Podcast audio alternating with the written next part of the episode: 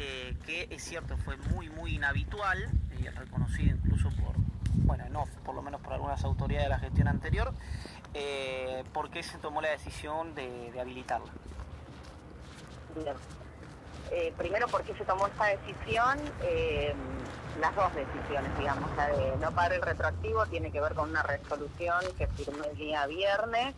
eh, para que eh, eso que era, digamos, algo que, el organismo tenía que hacer, que es para que se entienda bien sencillo y el resto de los jubilados y pensionados obviamente lo van a seguir cobrando, es esos meses que tarda nuestro organismo en liquidar una, una prestación, se suman y se le paga a la persona cuando sale su, su, derecho, digamos. O sea, cuando sale la pensión del expresidente de la Nación, Mauricio Macri, nosotros debiéramos pagarle la pensión y los meses que tardamos en tramitar su pensión. Como ese número es un número importante, tomé la decisión de firmar una resolución en donde esperemos para después de la pandemia suspendamos temporalmente este pago, porque nos parece esto, estamos haciendo un esfuerzo enorme, los argentinos y las argentinas en general, los ciudadanos todos, todas, y nos parece que es importante acomodar ese esfuerzo a cada una de las decisiones que se toman, y en este caso es suspender temporalmente hasta después de la pandemia, que estemos un poquito mejor, que la Argentina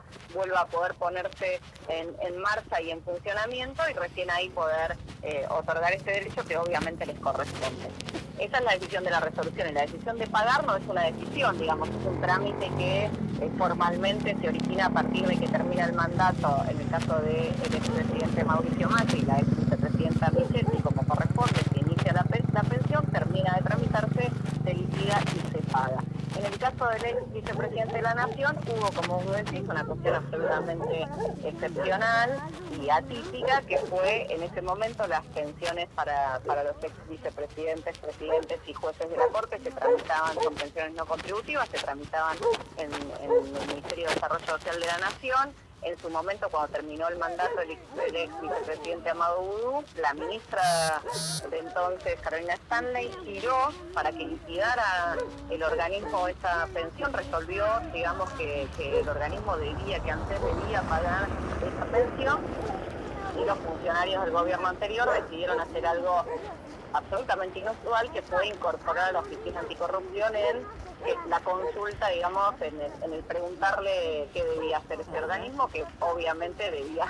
eh, debía hacer lo que correspondía y lo que le estaba ordenando el Ministerio de Desarrollo Social de la Nación. Y a partir de ahí le suspenden la liquidación de un pago que estaba asignado para, para el de la Nación así que eh, sencillamente lo que, lo que ocurrió es que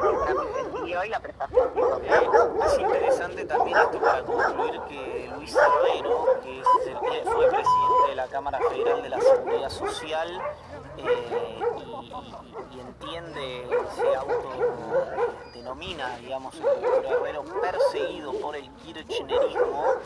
dijo que a Vudú le correspondía cobrar su jubilación. Digo porque siempre se valoran más eh, no tanto los datos, infelizmente, sino los testimonios que, por ahí no son parte del mismo colectivo político. En este caso me parece un acto de honestidad intelectual y, digamos, eh, atento a lo que dice la, la 24018, la ley 24018. Bueno, Fernanda, gracias por el contacto, ha sido muy gentil. No, gracias a vos por la comunicación y que tengamos. Fernanda Raberta, titular de ANSES, pasó por el fin de la metáfora. Presenta Mac.